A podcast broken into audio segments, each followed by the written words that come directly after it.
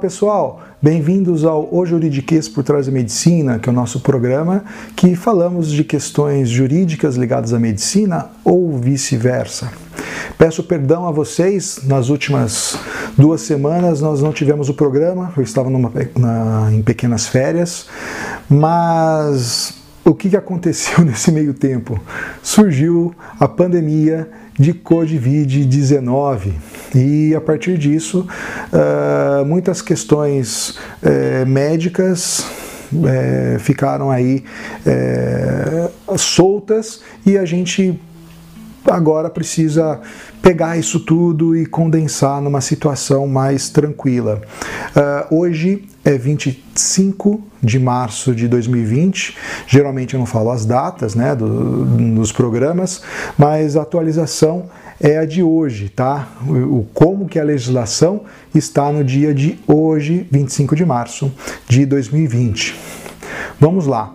Uh, hoje no programa nós vamos tratar sobre telemedicina. Muitas pessoas estão falando é, sobre isso, muitos médicos e também muitos pacientes procurando é, médicos é, dentro desse contexto. Tá? Hoje, muitos consultórios médicos acabaram é, por encerrar suas, as suas atividades e eu dou razão a alguns casos, mas eu gostaria de até fazer um pedido para os médicos não encerrem o atendimento dos seus, é, dos seus consultórios, porque vocês são a última proteção né, do paciente ao sistema público de saúde ou ao sistema particular. Né? É, o, se o paciente não tiver né, o respaldo do seu médico, nesse momento ele vai acabar procurando um serviço é, coletivo né, de saúde, a, as UBSs, os prontos socorros, os, é, os hospitais, e ali a gente está tendo né, uma circulação mais perigosa, né, até de transmissão do Covid-19, e por conta disso é, eu acredito que os consultórios abertos é, são muito importantes para a disponibilização de serviços de saúde para uh, os pacientes, tá? Falando propriamente em telemedicina, para aqueles que acabaram fechando seus consultórios, principalmente porque existem médicos que estão na, na, na área de risco, né, com problemas é, de diabetes, por exemplo, é, problemas respiratórios, estão acima de, de 60 anos, que são aí os casos do grupo de risco, dos grupos de risco, né? E, é, poxa vida, Aí a gente tem uma justificativa, né? E ali como que eu posso continuar uh, prestando meu serviço aos meus pacientes uh, de forma remota? Pois bem, nós temos desde 2002, né, que é a resolução 1643 de 2002, nós temos a regulamentação da medicina pelo Conselho Federal de Medicina. E lá uh, trata-se muito genericamente, na minha opinião, sobre a possibilidade da prestação de serviços da, da, em telemedicina, e, mas pelo menos ali a gente já tem uma previsão do próprio Conselho Federal sobre o assunto. Mas à frente nós temos ali duas resoluções que tratam do assunto de uma forma mais é, específica, que é a resolução 2107 de 14, que fala sobre a teleradiologia, eh, e a resolução 2264 de 19, que fala sobre a telepatologia. Basicamente, ali os técnicos recolhem as informações, né? no caso da radiologia, colhem a imagem, encaminha a imagem para o radiologista que não está naquele serviço para poder fazer o laudo. E no, no caso da telepatologia, a mesma coisa, a enfermeira, né? a técnica de enfermagem colhe o material do paciente, é, passa por um, um, sistema eletrônico ali de verificação das coisas e manda isso para o patologista fazer a, o laudo. Né? Então isso daí já está regulamentado, então não, não teria problema. Mas ali nós temos a questão é, emergencial, né? numa questão mais importante ali por conta do Covid, o Conselho Federal de Medicina é, emitiu ao ao, ao, Ministro da Saúde o ofício 1756 de 2020, que, que trata de mais três possibilidades de telemedicina em tempos de Covid-19, que é a teleorientação, o telemonitoramento a teleinterconsulta. Teleorientação basicamente o médico de forma remota ele poderia passar essas informações uh, ao paciente é, daquilo que ele não precisava fazer uma consulta médica. Tá? O telemonitoramento, basicamente, vamos dar um exemplo aqui que do home care.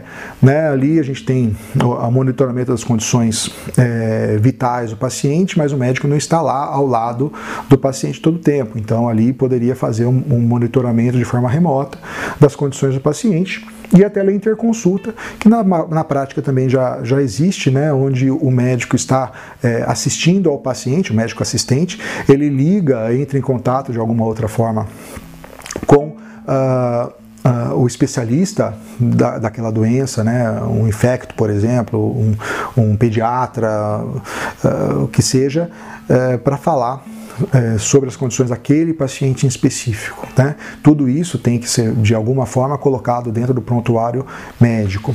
Mas, o, o, no dia 20 de março de 2020, e que isso foi publicado no Diário Oficial da União no dia 23 de março, é, saiu a portaria 467 de 2020 do Ministério da Saúde, onde o ministro da Saúde ele regulamenta a teleconsulta tá? A, aos profissionais da medicina. Aqui cabe uma consideração minha em relação a essa situação. Nós estamos vivendo um período de exceção. É, nós não temos ali uma, uma ação propriamente dita do governo federal sobre restrição de liberdades individuais. Né? Não temos ali um, uma declaração de estado de sítio, por exemplo, onde é, essas liberdades individuais poderiam ser é, diminuídas por uma ação do, do, do, executivo, né, o executivo federal que eu digo. Aqui foi reconhecido até pelo STJ num despacho, né, não é uma decisão final, mas é um despacho, aonde os mini, o, o, ministro Marco Aurélio Mello ele falou que os governadores e, e, e prefeitos poderiam emitir, é, poderiam restringir é, liberdades individuais, né, impondo uma quarentena, por exemplo, a, aos, a, a população do, do seu estado, do seu município. Né. Como nós estamos vivendo numa época de exceção, então eu acho que isso vai ser verificado no âmbito do Conselho Federal e também é, do judiciário vai ser verificado também de uma forma um pouco relativizada. Né? Então, nós não estamos aqui numa época de segurança jurídica. Nós estamos aqui falando de uma possibilidade, porque é, os médicos não poderiam deixar de atender os seus pacientes, de alguma forma. E eu quero deixar claro também o que está escrito no artigo 36 do Código de Ética Médica, que é vedado ao médico abandonar os pacientes sob seus cuidados. Nós temos aí pacientes onde o médico age o tratamento, né, interage com o paciente a todo tempo e abandonar o paciente é, um, é, é vedado ao médico, né, como uma, uma, responsabilidade ética. Então, por conta disso, não havendo a possibilidade de se abandonar uh, o, o paciente, estamos aqui entendendo como válida né, a, a portaria do, do Ministério da Saúde para a, a, telemedicina. Até porque o artigo 37 do Código de Ética fala que prescreve, é vedado ao médico prescrever tratamento e outros procedimentos sem exame direto no paciente, salvo em caso de urgência ou emergência e impossibilidade comprovada de realizá-lo, devendo, nesse caso, fazê-lo imediatamente após cessado o impedimento, assim como consultar, diagnosticar ou prescrever por qualquer meio de comunicação de massa. O artigo 1 dessa, de, desse artigo fala que o atendimento médico à distância, nos modos da telemedicina, telemedicina ou outro método, dar-se-á sob regulamentação do Conselho Federal de Medicina. Tá? Então, como não existe uma regulamentação da teleconsulta pelo Conselho Federal de Medicina, eu acredito que essa portaria é, ela tem alguns problemas jurídicos, mas já que aconteceu, vamos ver como uh, a gente pode fazer isso. Até agora, 25 do, do, é, de março de 2020, não saiu uma consideração oficial dos conselhos é, federal e regionais, pelo menos aqui do estado de São Paulo, é, sobre essa portaria. Eu acredito que esse, esse silêncio é, é para ser uma concordância. Mas, se houver alguma atualização, eu vou fazer um outro programa aqui explicando sobre isso. Então vamos lá. O que, que a portaria diz? A portaria, como eu disse, né, a 467 de 2020, ela fala assim no artigo 1 Vamos lá. Essa portaria dispõe em caráter excepcional e temporário sobre as ações de telemedicina com o objetivo de regulamentar e operacionalizar as medidas de enfrentamento da emergência da saúde pública de importância internacional previstas no artigo 3 da lei tal, decorrentes da epidemia de coronavírus. Ou seja, essa portaria só vai funcionar enquanto nós tivermos a declaração é, pandêmica do Covid-19 aqui no Brasil. Tá? O parágrafo único diz assim também: as ações de, tele, é, de telemedicina que, se, que, tratam do caput ficam condicionadas à situação de emergência é, em saúde pública de importância nacional. Então, uh, não é para ser algo permanente, a não ser que uh, o Conselho Federal de Medicina emita né, uma regulamentação melhor que essa. Tá? Então, o que, que nós podemos fazer?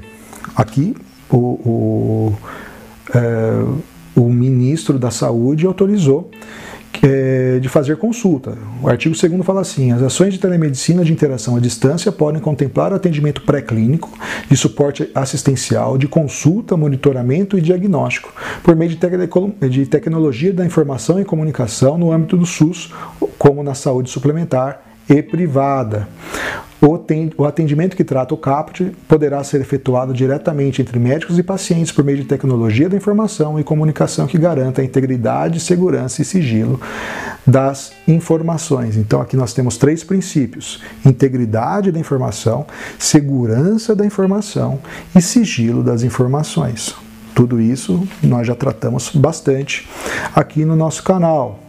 Os médicos, artigo 3 os médicos que participarem das ações de telemedicina que trata o artigo 2 deverão empregar esse meio de atendimento com o objetivo de reduzir a propagação do Covid-19 e proteger as pessoas. Os médicos que realizam essas, essas ações que trata o, o, o deverão atender aos preceitos éticos de beneficência, não, é, não maleficência e sigilo das informações e autonomia, e observar as orientações do Ministério da Saúde sobre a notificação compulsória, em especial as listadas no protocolo de manejo clínico do Covid-19 disponíveis no endereço eletrônico do Ministério da Saúde. Vamos lá, como que pode ser feito esse atendimento?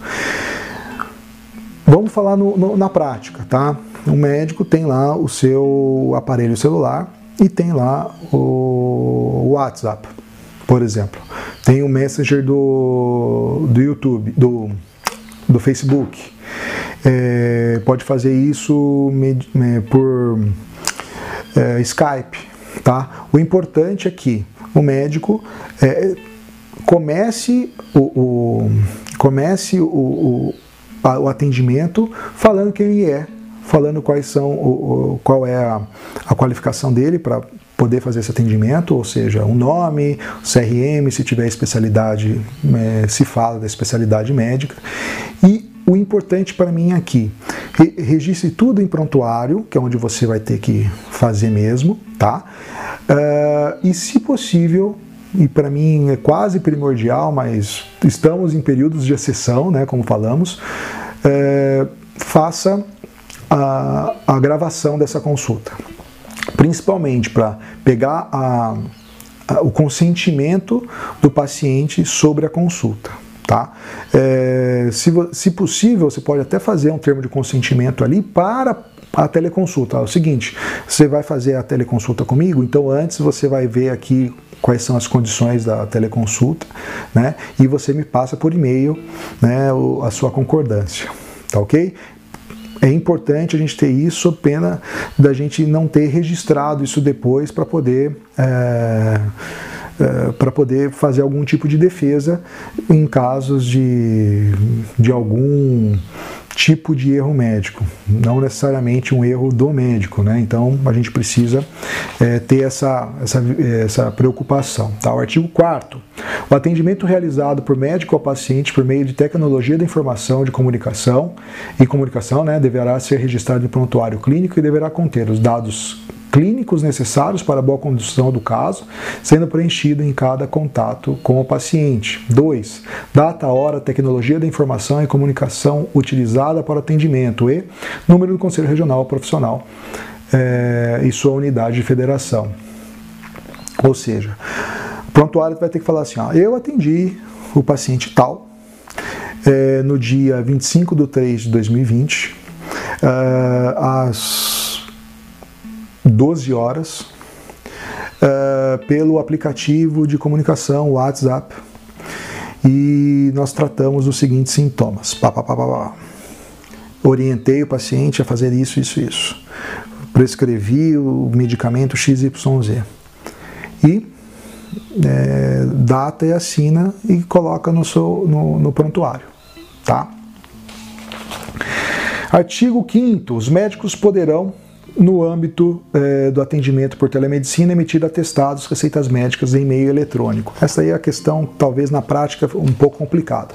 Sobre questões de, de medicamento que não tem controle, eu acho que você pode, ali o médico pode fazer o receituário, carimbar, escanear. Nós temos hoje várias, vários aplicativos que, que facilitam a vida do médico, encaminhar isso. Uh, pelo meio de comunicação que você está fazendo, se for por WhatsApp, coloca lá o documento no WhatsApp, ah, é, é, eu não, tenho conhecimento. Então, escaneia isso, manda por e-mail para o paciente. Tá? Então, mandou por e-mail para o paciente, o paciente pega aquilo lá e vai na farmácia e, e, e, e compra o medicamento que precisa. Tá bem? Ah, Dalvo, como que fica do, os, os, medicamentos de uso controlado? Na prática, a resolução, a, a portaria não fala nada. Né?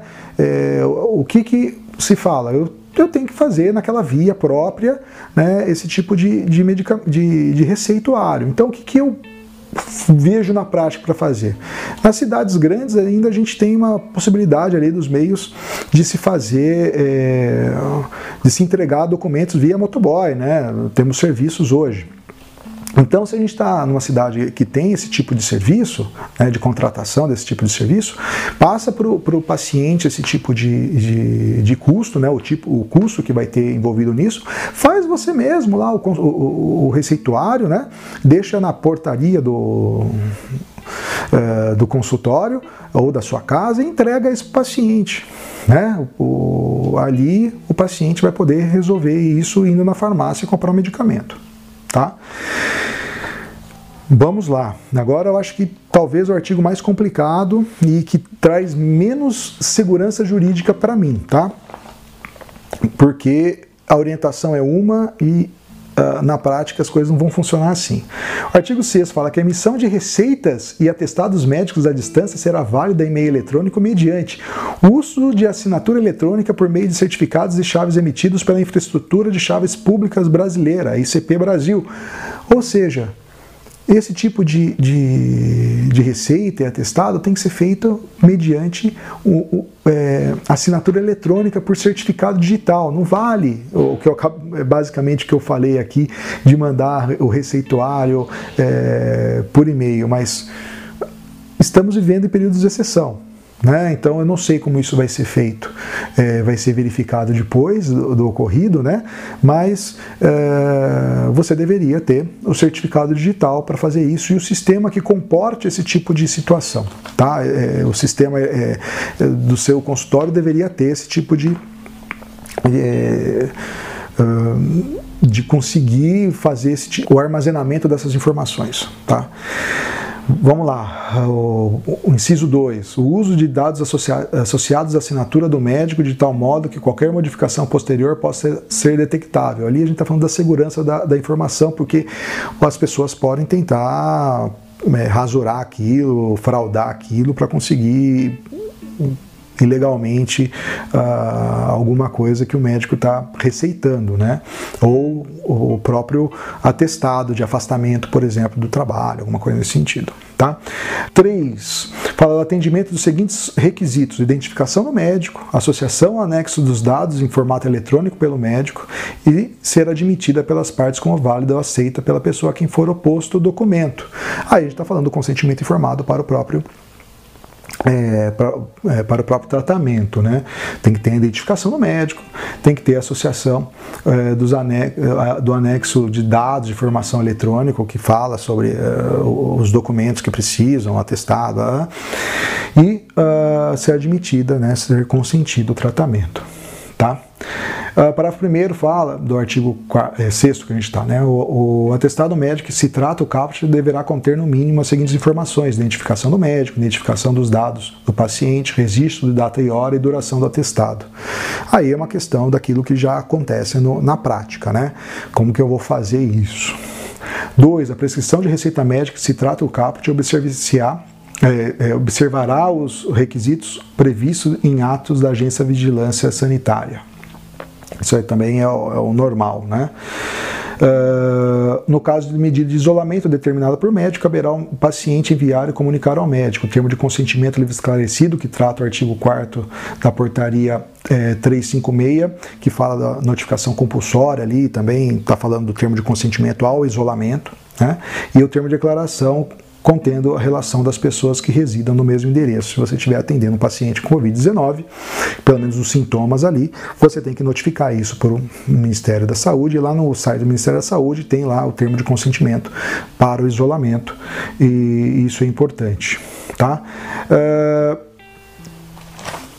basicamente é isso. Uh, existem várias lacunas. Uma delas é a própria forma de pagamento desse, é, de, desse tipo de coisa. Né? Você, em tese, teria que combinar com o seu paciente sobre a forma de pagamento prévia. Né? E a partir disso haver o pagamento, transferência bancária, alguma coisa nesse sentido. Tá. Ah, mas o meu o paciente quer utilizar o, o, convênio médico. Muitos, muitos convênios já têm algum tipo de, no sistema deles alguma forma de utilizar remotamente, número de carteira e tudo mais. Mas caso a caso, o médico teria que entrar em contato com o, o, o plano de saúde para saber como que fariam esse tipo, eh, eh, se fariam os pagamentos dessas consultas, né? Uh, para evitar depois o médico tem que entrar com uma ação contra o plano de saúde para fazer valer ali os seus direitos a receber os honorários médicos daquele atendimento, né? Bom, basicamente é isso. É, se houver alguma atualização de, dessa informação, eu vou fazer um novo programa. Desculpa se o vídeo ficou muito grande, o áudio ficou muito grande aí, mas a gente precisa ter um pouco mais de cuidado sobre esse tipo de coisa. As coisas não estão sendo feitas da melhor forma jurídica, né? É, sobre a, o, o que é necessário para o momento, mas é, a gente, no momento onde a gente está vivendo a exceção à regra, a gente precisa ter um pouco de mente aberta para verificar como que isso vai acontecer. Na prática, ainda vale a, a, a cautela, né? observar é, todas essas regras que eu acabei de falando para vocês e porque a gente possa ter uma mínima segurança de prestar o serviço ao paciente e também do paciente não ser tolhido nenhuma questão da sua autonomia, é, de ter aí algum tipo de problema, tá? Como eu disse também, não são todas as especialidades médicas que poderão é, se utilizar do, do, da telemedicina, porque no caso ali onde você precisa fazer um exame físico no paciente, você não consegue, né? O, no caso onde você precisa colher algum tipo de exame para fechar um diagnóstico, você não vai conseguir fazer por via da telemedicina, né? A não ser que você consiga fazer o pedido de exame ao paciente, vá na clínica de, de análises patológicas, de imagem e tudo mais, consiga e manda depois para você, então, essas questões então é, muito bem respondidas. Não são todas as especialidades. É, sobre retorno, uh, também não está falando, não existe nenhuma previsão legal sobre a obrigatoriedade do retorno, mas os planos de saúde falam de 30 dias. Então, se você quiser fazer uma condição já com seu paciente, falando uh, de como isso pode ser feito, já faça, né? E, por favor, muito cuidado nesse momento, aonde o médico precisa continuar fornecendo seus trabalhos, né, como uh, o, seu ministério, né, uh, para a população e que também a gente não tenha equívocos éticos e também uh, equívocos onde, que possam gerar algum tipo de responsabilização ao médico. Então, bastante cautela para fazer isso, mas a gente não pode interromper o tratamento com é, para o nosso paciente, principalmente nesses momentos de pandemia. Fiquem em casa, por favor, e até o próximo programa. Um forte abraço.